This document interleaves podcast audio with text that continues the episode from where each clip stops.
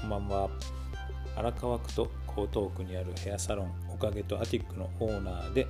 中高年アイドルの田中直樹です、えー、まあ、僕らの、ね、商売ヘアサロンとかって基本的には現金でのやり取りがメインでですね、えー、カードの支払いやあの買掛金っていうねあの材料を先に仕入れて月末に払うみたいなのも、えー、ありますが、まあ、僕はえー、一応ね2店舗の現金管理とか帳簿の管理を、えー、してます。なんで毎日キャッシュフローをねあの見てるので必ずそんなにねあの狂うようなことがないんですけれどもまあ今日、えー、ちょっと終わった後にですね、えー、合わせたらちょっと合わなくてびっくりしまして4万近く合わないですね。で何？もう何って思いますよねそれね。ドキドキしますね。でなんでこんなに4万もいきなり足らなくなっちゃったかなと思って、えー、支店からのねあのアティックの方の、えー、いつもファックスで、えー、今日の収支報告みたいなの全部送ってもらって僕が帳簿で入力してやってるんですけどもどうも見てると5日の支払いのところの、ね、記入が漏れてたみたいでその5日の支払いの記入漏れがです、ね、全部、えー、記入が書いてなかったので、まあ、数字をね聞いてそれを入力したところまあ、えー、結果ね、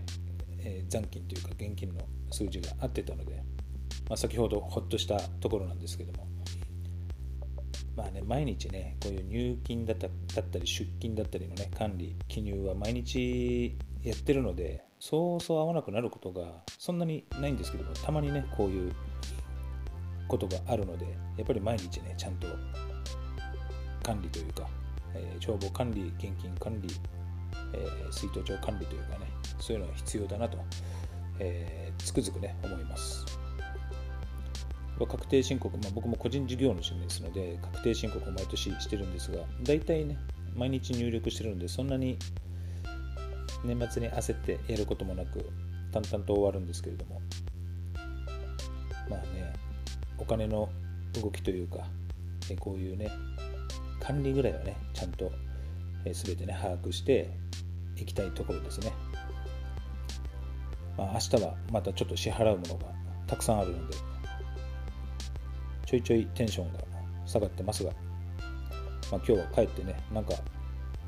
アニマックスみたいな、あの j イコムで入ってるんですけどもそこでなんか勝手に取れてた早急のファフナーをちょっと見ようかなと思います。あしかも今日「進撃の巨人を」の最新刊を買ったんでうちでのんびりね見て楽しもうかなと思います。ずっとね今日は一日雨降ってましたがまた明日も頑張りましょう。荒川区中高年アイドル田中でした。また明日。